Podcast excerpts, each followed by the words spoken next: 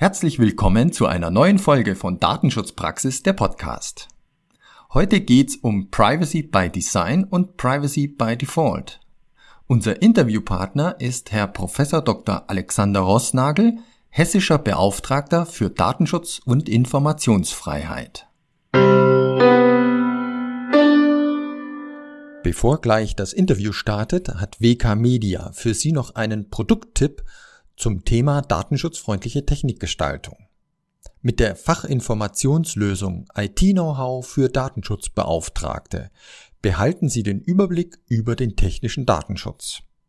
Die Umsetzungstipps und praktischen Vorlagen werden von Fachexperten ständig geprüft und aktuell gehalten.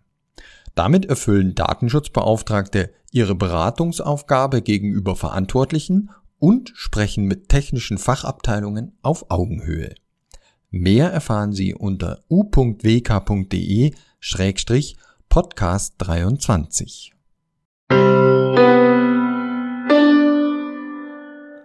Mein Name ist Severin Putz und zusammen mit Oliver Schoncheck begrüße ich Sie zu unserer neuen Folge. Hallo Oliver. Hallo Severin und hallo liebe Hörerinnen und Hörer. Ja, heute möchten wir uns mit unserem Interviewpartner, Herrn Professor Dr. Rossnagel, über das Thema Privacy by Design und Privacy by Default unterhalten. Und dazu begrüße ich Sie recht herzlich, Herr Professor Dr. Rossnagel. Hallo Herr Putz, hallo Herr Schoncheck, vielen Dank für die Einladung. Ja, nun wollen wir gleich in unser Thema einsteigen. Und Oliver, gibst du uns wieder einen kurzen Überblick über das Thema Privacy by Design und Privacy by Default? Ja, sehr gerne. Und zwar, wenn wir in die Datenschutzgrundverordnung schauen, finden wir ja unter Artikel 25 Datenschutz durch Technikgestaltung und durch datenschutzfreundliche Voreinstellungen. Nun sind diese Forderungen aber eigentlich nicht neu, sie gab es ja schon vor der Datenschutzgrundverordnung. Und trotzdem besagen Umfragen, die Forderung der Datenschutzgrundverordnung nach Privacy by Design und Privacy by Default verhallt oft. Und dann wird gesagt, Grund wäre, weil es in der Softwareentwicklung zu wenig Ressourcen gibt. Hinzu käme, dass für die Entwicklerinnen und Entwickler zum Beispiel nicht klar ersichtlich wäre, welche Daten wie lange benötigt werden. Das wissen allein die Fachabteilung, so die Studie. Sie formulieren ihre Anforderungen jedoch häufig so, dass die Entwicklungen sie nicht einfach und fehlerfrei umsetzen kann. Doch sind das die einzigen oder zumindest wichtigsten Gründe für die lückenhafte Umsetzung? Wie steht es um Privacy by Design, um Privacy by Default aus Sicht einer Aufsichtsbehörde? Und dies zu erfahren, da haben wir nun die Gelegenheit im Gespräch mit Ihnen, Herr Professor Dr. Rossnagel, und da freuen wir uns sehr drauf. Und meine erste Frage an Sie wäre, nun, ich habe es gerade in der Einleitung kurz gesagt, Privacy by Design, Privacy by Default, das sind ja schon seit langem Forderungen. Hat denn aus Ihrer Sicht die Datenschutzgrundverordnung für einen Schub in diesem Bereich äh, geführt? Nein, kaum.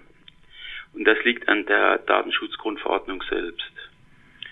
Ähm, mit Artikel 25 hat die Datenschutzgrundverordnung die Gestaltungsprinzipien Privacy by Design und Privacy by Default grundsätzlich anerkannt. Das ist zu loben. Zu kritisieren ist jedoch, dass die Datenschutzgrundverordnung keine einzige konkrete Forderung einer datenschutzgerechten Systemgestaltung und nur eine einzige konkrete Forderung für datenschutzfreundliche Voreinstellungen kennt. Sie beschreibt diese Prinzipien nur höchst abstrakt. Wenn der Verantwortliche diese Prinzipien nicht von selbst und nicht im eigenen Interesse umsetzt, müssen diese Systemgestaltungen und Voreinstellungen zum Beispiel von Betriebsräten oder Personalräten oder von den betroffenen Personen von Verbänden oder Datenschutzaufsichtsbehörden in jedem einzelnen Fall mühsam eingefordert werden. Und selbst dies wird von der Datenschutzgrundverordnung noch behindert. Sie stellt nämlich die Umsetzung von Privacy by Design, also in Absatz 1 von Artikel 25, unter acht Vorbehalte. Die Forderung gilt nur unter Berücksichtigung, also ich zitiere jetzt, gilt mhm. nur unter Berücksichtigung des Stands der Technik, der Implementierungskosten und der Art, des Umfangs, der Umstände und der Zwecke der Verarbeitung sowie der unterschiedlichen Eintrittswahrscheinlichkeit und Schwere der mit der Verarbeitung verbundenen Risiken für die Rechten und Rechte und Freiheiten natürlicher Personen. Der Verantwortliche hat also viele Möglichkeiten, der Pflicht zu Privacy by Design zu entgehen, indem er sich auf eine oder mehrere dieser Bedingungen äh, stützt und diese als nicht gegeben äh, argumentiert. Für die Verpflichtung zu Privacy by Default, also Absatz 2, nennt die Datenschutzgrundverordnung nur einen Fall, nämlich, dass die Voreinstellungen, hauptsächlich in Social Networks, sicherstellen, und jetzt zitiere ich wieder, dass personenbezogene Daten nicht ohne Eingreifen der Person einer unbestimmten Zahl von natürlichen Personen zugänglich gemacht werden. Ansonsten sollen Voreinstellungen äh, nach diesem Absatz 2 nur sicherstellen, dass, nochmal Zitat, nur personenbezogene Daten verarbeitet werden, die für den jeweiligen Verarbeitungszweck erforderlich sind. Also indem der Verantwortliche den Verantwortungszweck bestimmt, kann er auch die Erforderlichkeit für den Zweck bestimmen und damit äh, seine Pflicht zur Voreinstellung selbst festlegen. Also diese normativen Schwachstellen äh, führen dazu, dass die Forderung nach Privacy by Design nicht selbstvollziehbar ist. Äh, Wirkung wird diese Regelung in Artikel 25 nur dann haben können, wenn sie zum einen vom Europäischen Datenschutzausschuss oder von den Datenschutzaufsichtsbehörden, zum Beispiel von der DSK, risikogerecht und bereichsspezifisch ausgestaltet werden. Mhm, also das heißt, das ist, finde ich, ein ganz, äh, sind ganz wichtige Gesichtspunkte, die Sie da für uns auch bringen, weil ich hatte ja eingangs gesagt, das heißt dann, okay, die Entwickler, die wissen gar nicht, die kennen sich da nicht genug mit aus, mit den Anforderungen, kennen das vielleicht auch schon nicht mit dem Datenschutz und achten eben nicht darauf, oder es gibt doch zu wenig Entwickler, sondern Sie sagen ja auch, nee, Moment, äh, da ist tatsächlich eine normative Schwäche, das ist zu wenig konkret. Es gibt viele Vorbedingungen, äh, wo man dann entweder, wo man dann sagt, ja gut, äh, Aufwand ist zu hoch oder ähm, ich, ich äh, definiere jetzt äh, den Zweck der Verarbeitung so, dass das auch für mich erforderlich ist. Also dass es viele Möglichkeiten gibt, das Ganze etwas schwammig zu machen. Und solche Anforderungen lassen sich natürlich ohne weitere Konkretisierung, ohne die Arbeit an der Aufsichtsbehörden äh, natürlich schwer äh, umsetzen. Und die Hoffnung also, dass das durch die Erwähnung in der Datenschutzgrundverordnung Rückenwind bekäme, ist also, möchte ich also sagen, leider äh, unbegründet, diese Hoffnung. Aber können Sie uns denn sagen, gibt es denn aus Ihrer Erfahrung irgendwas, was denn, wo man sagen würde, das hat da geklappt oder das ist einfach schon Privacy by Design, Privacy by Default, irgendein gutes Beispiel, was, also ich habe ich jetzt einfach mal so die kleine Hoffnung, weil Beispiele äh, könnten ja auch dazu führen, dass jemand sagt, okay, das hat tatsächlich schon mal in der Praxis funktioniert oder da kann ich mich ein bisschen dran orientieren. Können Sie uns dazu was sagen oder ist meine Hoffnung unbegründet? Nee, nee, nee, die ist sehr begründet. Ich denke, es gibt hunderte von Forschungsprojekten, die äh, zeigen, wie Privacy by Design und Privacy by Default realisiert werden können. Mhm. Äh, beispielsweise äh, durch die Nutzung anonymer und pseudonymer Daten, durch die Verschlüsselung von Daten, durch die Beschränkung der Datenverarbeitung auf die Daten, die wirklich absolut notwendig sind, oder indem man die IT-Architekturen entsprechend gestaltet, dass sie zum Beispiel ohne Cloud-Speicherung auskommen, ohne Auftragsdatenverarbeitung, dass sie vermeiden, dass Daten an Dritte weitergegeben werden müssen, dass man Dritte in die Datenverarbeitung mit einbeziehen muss, dass man vermeidet, dass Daten in Drittstaaten übertragen werden ohne unzureichenden, unzureichendes Datenschutzniveau.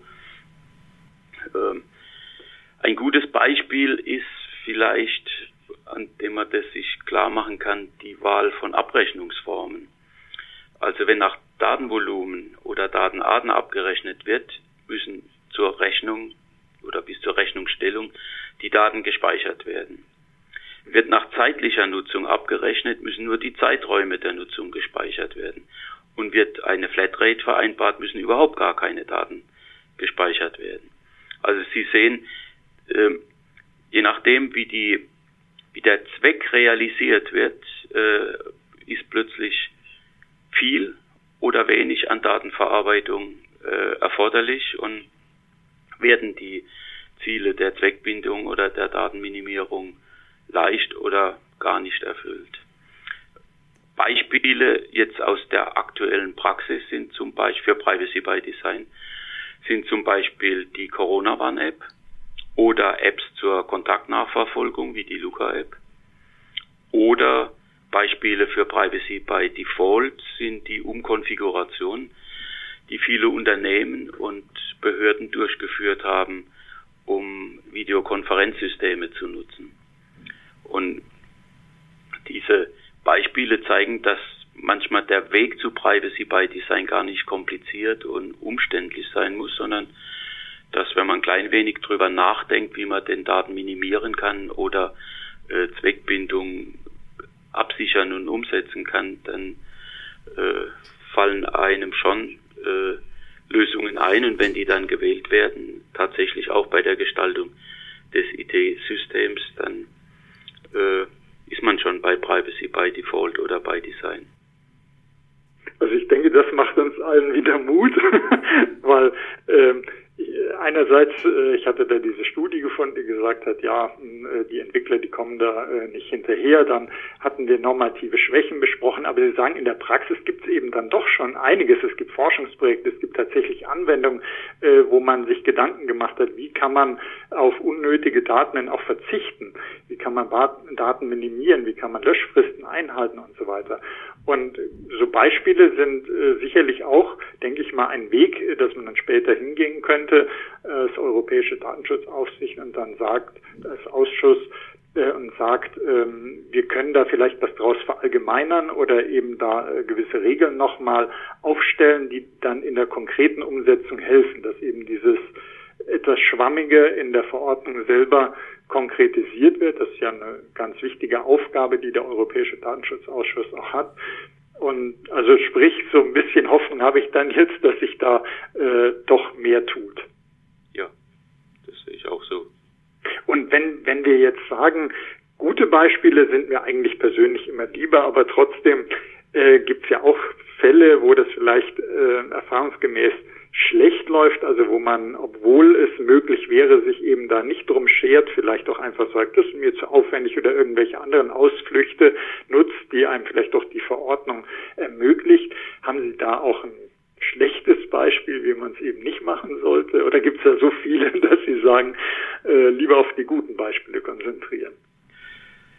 Ähm, also leider gibt es äh, auch viele schlechte Beispiele und es gibt äh, sogar Bereiche, in denen das systematisch unterlaufen wird. Also man kann sagen, in allen Angeboten, die statt Geld zu fordern, Daten für ihre Zwecke nutzen, äh, ist dies der Fall. Äh, in diesem Bereich äh, gestalten die Anbieter ihre Systeme gezielt im direkten Gegensatz zu Privacy by Design und Privacy by Default. Sie designen ihre Systeme um so viel wie möglich Daten über die Nutzenden zu erheben. Diese verwenden sie dann äh, zu Zwecken, die mit ihren, Angebo ihren eigentlichen Angeboten gar nichts zu tun haben. Sie mhm. erstellen Persönlichkeitsprofile, die ihnen ermöglichen, ihre Kunden selbst zu bewerten oder die Werbeplätze äh, auf den Bildschirmen ihrer Kunden für personalisierte Werbung zu versteigern. Dies ist letztlich dann auch der eigentliche Zweck dieser Anbieter, also ihrer Unternehmen. Nur dadurch verdienen sie Geld. Äh, und das scheinbar kostenlose Angebot dient nur dazu, an die Daten für die Persönlichkeitsprofile zu gelangen. Ähm, also das ist für mich das Paradebeispiel des Gegensatzes zu Privacy by Design und by Default. Das heißt, das, was ich mir vorgenommen hatte, Sie zu fragen, ist es eine Frage der Technik, des Know-hows oder der Geschäftsmodelle, was letztlich dazu dann führt, dass Privacy by Design, Privacy by Default dann doch nicht so recht vorankommt, dann würde ich daraus schließen, dass insbesondere Geschäftsmodelle sind, also nicht, dass es so die Entwickler vielleicht nicht wissen, das könnte man nachholen, Technik, kriegt man ja vielleicht auch hin, auch wenn es da eben die Begrenzung gibt, dass man sagt, es darf, muss wirtschaftlich vertretbar sein. Aber wenn das Geschäftsmodell dem Ganzen entgegenspricht, dann kann man natürlich äh, die Befürchtung haben, äh, das haben Sie auch gerade ja auch bestätigt, dass den Anbietern jetzt nicht unbedingt daran gelegen ist, das zu machen, sondern das liefe ja konträr. Also sind es tatsächlich eher die Geschäftsmodelle, die da das Problem darstellen oder sehen Sie andere Ursachen noch? Ich würde mal gern äh, festhalten, dass Privacy by Design und Privacy by Default nicht dazu führen sollen und auch nicht dazu führen, dass notwendige Datenverarbeitung für legitime Interessen unterbleibt oder verhindert wird. Und deswegen ist die Technik auch selten ein grundsätzliches Hindernis für beides, also Privacy by Default und Privacy by Design. Äh, es gibt in der Regel immer äh, geeignete technische Lösungen, wenn man sie denn will. Beim Know-how der Entwickler denke ich, dass äh, das schon ein Problem ist, denn bei weitem nicht allen Softwareentwicklern ist bewusst, dass sie Privacy by Design und Privacy by Default realisieren müssen, dass das in der Datenschutzgrundverordnung steht. Und noch viel weniger haben sie äh, tatsächlich Rezepte oder sowas, denn dies in konkreten Fällen denn umgesetzt wird. Äh, obwohl es solche Rezepte gibt, die jeder finden kann, der nach ihnen im Internet sucht. Das größte Problem, denke ich tatsächlich, so wie Sie es angesprochen haben, sind die Geschäftsmodelle, die dann funktionieren, wenn sie viele Daten verarbeiten. Die müssen dann, um ihre Unternehmensziele zu erreichen, die Grundsätze der Zweckbindung und der Datensparsamkeit ignorieren. Sonst könnten sie diese Geschäftsmodelle ja nicht verfolgen. Mhm. Jetzt hatten wir vorhin ja zusammen die Datenschutzgrundverordnung angeguckt und gesehen, da wird zum Beispiel für Privacy by äh, Design werden da eben so verschiedene Einschränkungen oder Voraussetzungen genannt, wann man das überhaupt anwenden muss ist da nicht noch ein anderer Punkt, und zwar die Datenschutzgrundverordnung richtet sich doch eigentlich an die Verantwortlichen, an die Auftragsverarbeiter. Und äh, das Design, wenn jetzt nicht einer selbst, entwi äh, selbst entwickelt, also Eigenentwicklung betreibt, macht irgendein Hersteller, wo ich eine Lösung einkaufe. Und die Hersteller sind ja nicht direkt angesprochen. Oder, oder wie kann man das wie kann man diese Brücke bilden, dass man die Forderungen der Datenschutzgrundverordnung an die Hersteller richten? Muss ich das im Einkauf machen, dass ich sage, ich verlange das von dir oder wie könnte man das machen? Ähm, ich glaube, dass das einer der größten Fehler der Datenschutzgrundverordnung ist, dass sie die Hersteller nicht adressieren. Äh, sie richten die Forderung äh, an die Verantwortlichen und damit an die letztlich falschen Adressaten. Nur der Hersteller kann Privacy by Design umsetzen, weil er die Software erstellt. Äh, der Verantwortliche nutzt diese ja nur und kann sie allenfalls nach dem Prinzip des Privacy by Default konfigurieren. Die, also wenn man jetzt mal von Open Source äh, absieht, mhm. die äh, Forderung des Privacy by Design äh, gemäß Artikel 25 Absatz 1 Datenschutzgrundverordnung funktioniert eigentlich nur in zwei Fällen. Äh, nämlich dann, wenn der Hersteller auch der Verantwortliche ist, wie das zum Beispiel bei Social Media der Fall ist. Oder wenn der Verantwortliche sich seine Software von einem Softwareentwickler maßschneidern lässt. Äh, wenn, wie das meistens der Fall ist, Software von der Stange angeboten wird, dann hat der Verantwortliche eigentlich keine große Chance, hier Einfluss zu nehmen. Er kann die Software nur so nehmen, wie sie ihm angeboten wird. Da kann es dann äh, Wahlmöglichkeiten geben, die muss er dann auch wahrnehmen, muss dann äh, die äh, datenschutzgerechtere Wahl treffen, äh, nicht die billigere, sondern die datenschutzgerechtere.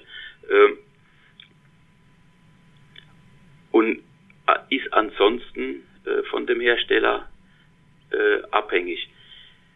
Offensichtlich liegt dem Artikel 25 so ein Marktprinzip zugrunde, dass die Nachfrage dazu führen könnte, dass die äh, Hersteller als Anbieter von Software sich dann nach dem Markt richten. Äh, das entspricht aber Zeit, sondern wir haben einen Markt, dessen Bedingungen von den äh, globalen Anbietern von Software äh, bestimmt wird. Äh, und die richten sich halt leider nicht immer, um es jetzt mal ganz freundlich zu sagen, äh, an diesen Prinzipien von Privacy by Default und by Design. Äh, die Datenschutzgrundverordnung ist in meinen Augen deswegen weder effektiv noch effizient. Sie richtet sich an Millionen falscher Adressaten, die alle, die sie alle einer Forderung aussetzt, die sie nicht erfüllen können, statt sich an den einen Hersteller, also sagen wir mal Microsoft, äh, zu wenden, der seine Software millionenfach verkauft und ganz leicht Privacy by Design umsetzen könnte. Mhm. Und es ist ja eigentlich, Sie sagten auch, da liegt so ein Marktmachtgedanke wahrscheinlich dahinter. Und tatsächlich, wenn man überlegt, so äh, gerade bei wichtigen äh, IT-Lösungen gibt es ja doch nur eine kleine Anzahl von Anbietern, eher schrumpfend als zunehmend. Und da wird es dann natürlich äh, schon sehr schwierig, wenn man sagt, äh, ja, lieber äh, Verantwortlicher, du bist hier der, du kaufst ein, du hast die Marktmacht und das musst du dann schon regeln. Das ist natürlich eine sehr äh, hohe An Anforderung und sehr schwierig und in der Praxis eben, wie Sie auch äh, so gut dargestellt haben, äh, schwierig umzusetzen. Während die Hersteller, wenn man jetzt so an Bereiche denkt wie Produktsicherheit, wo man eben sehr wohl auch den Hersteller adressiert, äh, da kann man ja ganz anders vorgehen, äh, wenn da Dinge unterlassen werden, als jetzt dann im Datenschutz.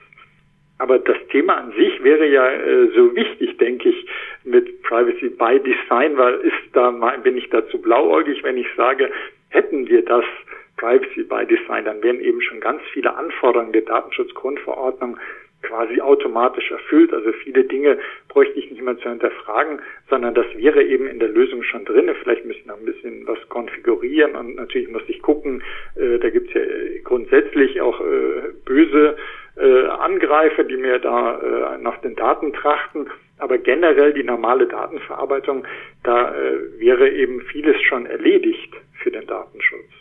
Oder ist das zu blauäugig? Vielleicht haben wir da äh, beide gemeinsam äh, eine blauäugige Vorstellung, aber das ist auch meine Vorstellung. Also äh, Privacy by Design fordert ja, und so steht es auch in äh, Artikel 25 drin, äh, dass durch Systemgestaltung die Grundsätze der Datenverarbeitung nach Artikel 5 äh, umgesetzt werden. Also durch Privacy by Design werden äh, Digitalisierungsprojekte letztlich so gestaltet, dass die Vorteile der Digitalisierung genutzt werden können und dass die Nachteile und die Risiken für Grundrechte der betroffenen Personen vermieden werden. Äh, und das kann dann dazu führen, dass äh, Datenmissbrauch äh, im günstigen Fall gar nicht mehr möglich ist. Und das würde dann wiederum heißen, dass, in, dass für diesen Missbrauch Verstöße gar nicht mehr verfolgt werden müssen und bestraft werden müssen, sondern dass die Technik schon dafür sorgt, äh, dass bestimmte Handlungsmöglichkeiten gegeben sind und andere Handlungsmöglichkeiten, nämlich missbräuchliche, äh, verhindert sind. Äh, und ich würde gerne noch äh, darauf hinweisen, dass Privacy by Design eigentlich noch einen zeitlichen Aspekt hat, den man nicht außer Acht lassen darf. Äh, Privacy by Design ist in meinen Augen dann relativ einfach möglich, auch kostengünstig und äh, konstruktiv zu erreichen, wenn dessen Anforderungen und die Gestaltungsvorschläge, die daraus äh, abgeleitet werden können, schon frühzeitig, also in der Konzeptionsphase oder in der Planungsphase von einem Digitalisierungsprojekt bekannt sind. Dann können Softwareentwickler eventuell zusammen mit Datenschützern datenschutzgerechte Gestaltungslösungen entwickeln frühzeitige Datenverarbeitungsprozesse zu gestalten, ist äh, immer besser als nachträglich mit Geh- und Verboten zu arbeiten. Und deswegen müssen äh, Datenschutzaufsichtsbehörden an Privacy by Design und by Default besonders großes Interesse haben. Mhm. Also sehe ich auch unbedingt so sozusagen Datenschutz äh, bei Design eben von Beginn an und wirklich vom Beginn nicht der Nutzung, sondern vom Beginn des IT-Projektes, vom Beginn der Entwicklung Richtig. und äh, dass man da das schon und wir, wir kennen das ja, wenn irgendwas entwickelt ist und ich möchte danach was riesige Aufwände, Fehlerquellen und äh, das kann keiner wollen. Und deshalb, wenn wir dahin kämen, dass eben die Einsicht ist, das hilft auch wirklich, das reduziert ja im Nachgang die äh, Datenschutzmaßnahmen, die muss ich ja danach nicht mehr machen, wenn ich es im Vorfeld schon berücksichtigt habe, dann brauche ich mir vielleicht auch nicht mehr so die Gedanken machen, dass ich sage, ach, das ist zusätzlicher Aufwand im Projekt, wenn ich den Datenschutz noch berücksichtige. Ja, der Aufwand, der kommt dann eben sonst später und in allgemein ist der Aufwand viel, viel höher plus das Risiko, dass vielleicht Sanktionen sind, dass irgendwelche Vorfälle passieren. Also wären eigentlich, müsste jedem daran gelegen sein, das äh, so zu machen. Und wir hatten jetzt ja vorhin schon gesagt, die Datenschutzgrundverordnung adressiert eigentlich nicht die Richtigen in dem Thema. Aber nichtsdestotrotz, wenn Sie jetzt Tipps hätten für die Verantwortlichen, was, was kann ich denn in meinem Unternehmen machen, um das Thema trotzdem voranzubringen? Muss ich irgendwie besonders den Einkauf schulen, dass man darauf achtet oder äh, was, was könnte man da machen? Ich würde gern zu dem, was Sie zuvor gesagt haben, noch äh, ja, sehr gerne, ein, sehr gerne. Ein, ein, zwei Sätze sagen. Und zwar habe ich die Erfahrung in vielen interdisziplinären Forschungsprojekten gemacht, wo es immer auch um datenschutzgerechte Technikgestaltung geht dass die Informatiker oder die Softwareentwickler sich ja korrekt verhalten wollen. Die wollen ja nicht mit Datenschutzrecht in Konflikt geraten. Und äh, die waren immer sehr dankbar, wenn man sie ganz am Anfang darauf hingewiesen hat, so kann man es machen und so kann man es nicht machen. Äh, und dann war das überhaupt nie ein Thema, dass man das Datenschutz äh, macht, und es war auch nie ein Thema, dass das Ressourcen frisst, dass das Zeit frisst oder irgend äh, Nachteile, Nachteile hat äh, in der Softwareentwicklung. Äh, wenn man das von Anfang an berücksichtigt und nur dann, wenn man nachher was schon entwickeltes nochmal um äh, entwickeln muss, äh, neu organisieren muss und so weiter. Sie haben das ja alles angesprochen. Dann äh, Gibt es auch Widerstände? Muss das tatsächlich sein? Ist es wirklich notwendig? Und so Fragen kommen dann. Äh, während von Anfang an richtig äh, die Weichen gestellt, äh, führt immer äh, zu guten Ergebnissen, weil dann alle Beteiligten ja äh, am gleichen Strang in die gleiche Richtung ziehen. Gut, aber Ihre Frage war ja noch die nach den äh, Verantwortlichen, was die, mhm. was die tun können. Genau, wobei ich da einen Punkt direkt rausziehen würde und würde sagen, wenn ich für den Fall, dass man eben äh, eigene Entwicklungen macht oder zumindest Anpassungen an einer Software individualisiert, dass man da tatsächlich äh, die IT-Abteilung einfach mehr äh, mit dem Datenschutz in Kontakt bringt und ihnen die Anforderungen sozusagen zugänglich macht, vielleicht doch dann so ein bisschen in, in die Richtung, was ich eingangs sagte, wo die Studie sagt, ja, äh, die Entwickler wissen gar nicht, wie lange irgendwas gespeichert werden soll, das wissen die Fachabteilungen, die sagen es ihnen nicht oder eben zu spät.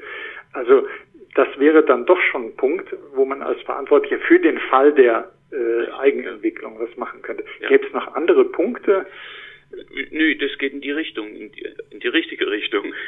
Äh, ich denke, dass Verantwortliche äh, ebenso wie die Hersteller äh, Datenschutz als ein Compliance-Thema betrachten müssen und dem eine gleiche Relevanz zuordnen müssen wie anderen Compliance-Themen, nämlich Haftung oder Informationssicherheit oder Lizenzen oder Barrierefreiheit. Das sind alle alles Kriterien, die äh, jetzt nicht funktional sind, bezogen auf die Informationstechnik, die aber alles sein müssen, weil die Informationstechnik ja in gesellschaftlichen, wirtschaftlichen Zusammenhängen genutzt werden soll.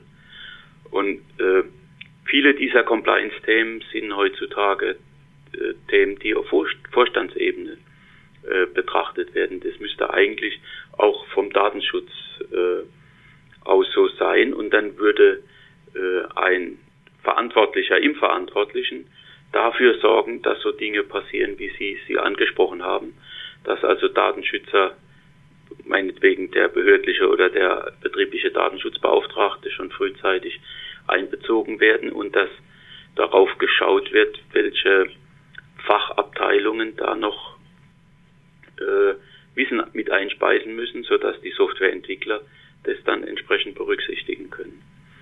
Ähm, es ist auch notwendig, dass man für diese datenschutzgerechte Gestaltung äh, Ressourcen einplant, die äh, auf jeden Fall am Ende geringer sind, als wenn man nachsteuern muss, weil dann äh, in irgendeinem Gerichtsprozess oder durch ein Aufsichtsverfahren äh, dann noch Nachforderungen an die Software gestellt werden.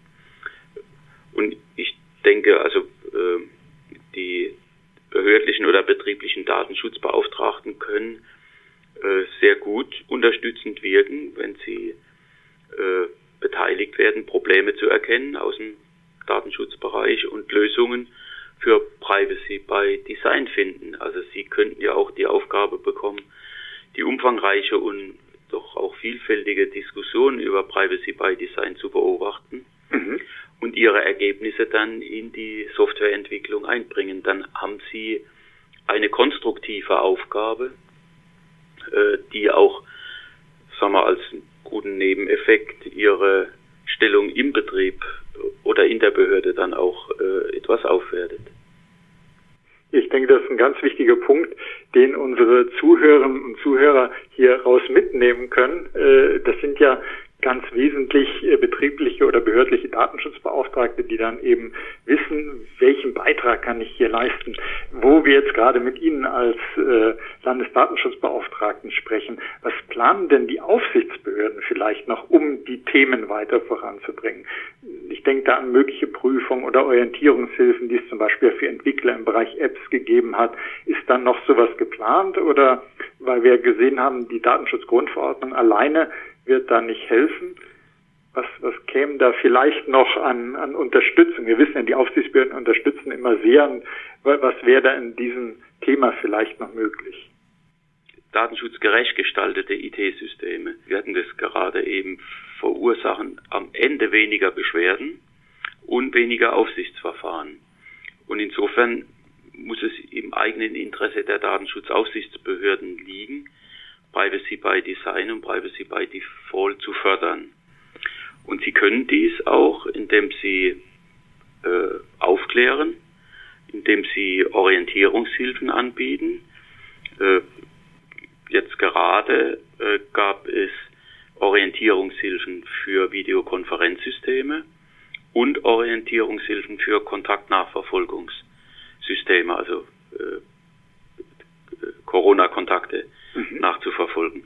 Äh, das sind jetzt zum Beispiel zwei Orientierungshilfen, die eine Fülle von Ideen und Vorschlägen beinhalten, wie man den Privacy by Design in diesem jeweiligen Bereich äh, umsetzen kann. Sie können weiter Beratungen anbieten, äh, wenn äh, eine Behörde, ein Unternehmen äh, fragen, wie sie denn am besten Datenminimierung oder Zweckbindung durchführen können, äh, werden die äh, Datenschutzaufsichtsbehörden sie nicht äh, im Regen stehen lassen, sondern ihnen Hilfestellungen geben. In, in gravierenden Fällen werden sie aber auch Anordnungen zu datenschutzgerechter Systemgestaltung treffen müssen. Und äh, für Extremfälle muss ich darauf aufmerksam machen, dass äh, fehlendes Privacy by Design oder Default letztlich sogar Sanktionen nach Artikel 83 nach sich ziehen können. Äh, weil ein Verstoß gegen Privacy by Design und Privacy by Default sanktionsbewehrt ist. Mhm. Aber ich denke, die insgesamt werden die Aufsichtsbehörden äh, den ganzen Instrumentenkasten anwenden müssen und auch anwenden, um diese Forderung nach Privacy by Design zu stärken und äh, die Abstraktheit, die die Datenschutzgrundverordnung, hatten ja ganz am Anfang darüber gesprochen, in dem Bereich hat, äh, auszugleichen. Ja, ganz herzlichen Dank von meiner Seite, Herr Professor Dr. Rossnagel. Ich wird dann an meinen Kollegen, den Severin Putz, geben, der auch noch äh, Fragen an Sie hat. Ja, Herr Professor Dr. Rossnagel, vielen Dank auch meiner Seite, von meiner Seite. Und ich wollte Sie fragen, Sie sind ja jetzt seit 1.3. in Ihrem neuen Amt als hessischer Landesdatenschutzbeauftragter. Dürfen wir fragen, wie war Ihr Start in das neue Amt? Gut, äh, sogar sehr gut. Also bisher macht mir die Arbeit in diesem Amt noch Spaß. Mich hat besonders äh, gereizt die Erkenntnisse, die ich aus vielen interdisziplinären Forschungsprojekten gewonnen habe, wo es dann um Digitalisierung und äh, deren datenschutzgerechte Gestaltung ging, äh, die jetzt in der Realität zur Anwendung zu bringen. äh, es ist ja leicht, äh, Buch oder einen Aufsatz zu schreiben, äh, was die Ideen angeht, nicht was die, die, den Fleiß dann angeht, die Fußnoten richtig zu machen und die Literaturliste. Aber die, die Ideen, die kommen einem leicht, aber das, der Nachteil äh, dieser kreativen Arbeit ist, dass sie ziemlich ohnmächtig ist. Und jetzt in diesem Amt äh, ist es so, da kann man nicht jeder äh, Idee nachgehen, sondern man hat jetzt viel, viel mehr Verantwortungen, ist dem alltäglichen Härte der Realität mhm. äh, ausgeliefert. Mit jeder Entscheidung, die man trifft, beeinflusst man äh, die Handlungsmöglichkeiten von Personen, von Unternehmen, von Behörden äh, und erlebt dann auch relativ direkt äh, Widerstand, Unmut, Enttäuschung und muss dann versuchen, für die Linie, die man verfolgt, zu werben. Und das sind alles so Themen, die oder Aufgaben, die ein Wissenschaftler nicht in diesem Umfang hat äh, und, und nicht in dieser Realitätsbezogenheit, wie, wie, wie das an der Universität vorher der Fall war. Also insofern bin ich von der Praxisrelevanz der Arbeit sehr beeindruckt, fühle mich von der Behörde, die ich übernommen habe, aber sehr gut unterstützt. Ich habe eine sehr gut arbeitende Behörde vorgefunden und die Arbeit im Team den Mitarbeitern macht große Freude. Ja, dann die Frage noch, gibt es neben dem bereits besprochenen Einsatz, Ihrem Einsatz für eine datenschutzfreundliche Technikgestaltung weitere Schwerpunkte, die Sie in Ihrer Arbeit setzen möchten? Also die ähm, Themen, die wir heute besprochen haben, sind schon ein äh, Schwerpunkt, den ich verfolgen will. Äh, ich will mich aber auch bemühen, äh, Datenschutz äh, zu erklären und Datenschutz äh, den betroffenen Menschen, aber auch den von der Befolgung des Datenschutzes betroffenen Unternehmen und Behörden äh, zu erläutern. Äh, ich denke, man kann für Datenschutz sehr gut werben. Äh, das ist letztlich Grundrechtsschutz und das ist die Voraussetzung, damit Digitalisierung für uns lebenswert ist, dass wir mehr Vorteile als Nachteile von der Digitalisierung haben. Und ich denke, wenn man das gut erläutert, gut erklärt, äh, die möglichen Entscheidungsalternativen darstellt und sich auch dann äh, nachvollziehbar für eine der Alternativen entscheidet, dann äh, kann das von den Betroffenen nachvollzogen werden und sie äh, werden das dann hoffentlich auch weitgehend unterstützen. Dann wünschen wir Ihnen viel Erfolg, lieber Herr Professor Rossnagel, für das Amt und für die Schwerpunkte, die Sie sich setzen, für den Druck, den Sie vielleicht reinbringen können in Richtung mehr Privacy by Design und Privacy by Default. Und ich möchte mich sehr herzlich bedanken bei Ihnen für das Gespräch. Auch ich möchte mich bedanken für das interessante Gespräch. Auch das hat große Freude gemacht. Dann auch dir, lieber Oliver, vielen Dank für die Fragen. Ja, sehr gerne. Dankeschön. Und liebe Hörerinnen und Hörer, auch Ihnen ein herzliches Dankeschön für Ihr Interesse. Wenn Sie an uns Fragen haben, bitte schreiben Sie uns gerne an dsp.wk.de. Vielen Dank für das Interesse und bis zur nächsten Folge von Datenschutzpraxis der Podcast. Wenn Ihnen diese Podcast-Folge gefallen hat, dann abonnieren Sie doch einfach unseren Podcast. Das ist kostenlos und Sie verpassen künftig keine neue Folge. Also bitte einfach abonnieren. Vielen Dank und eine gute Zeit. Ihr Team von Datenschutzpraxis, der Podcast.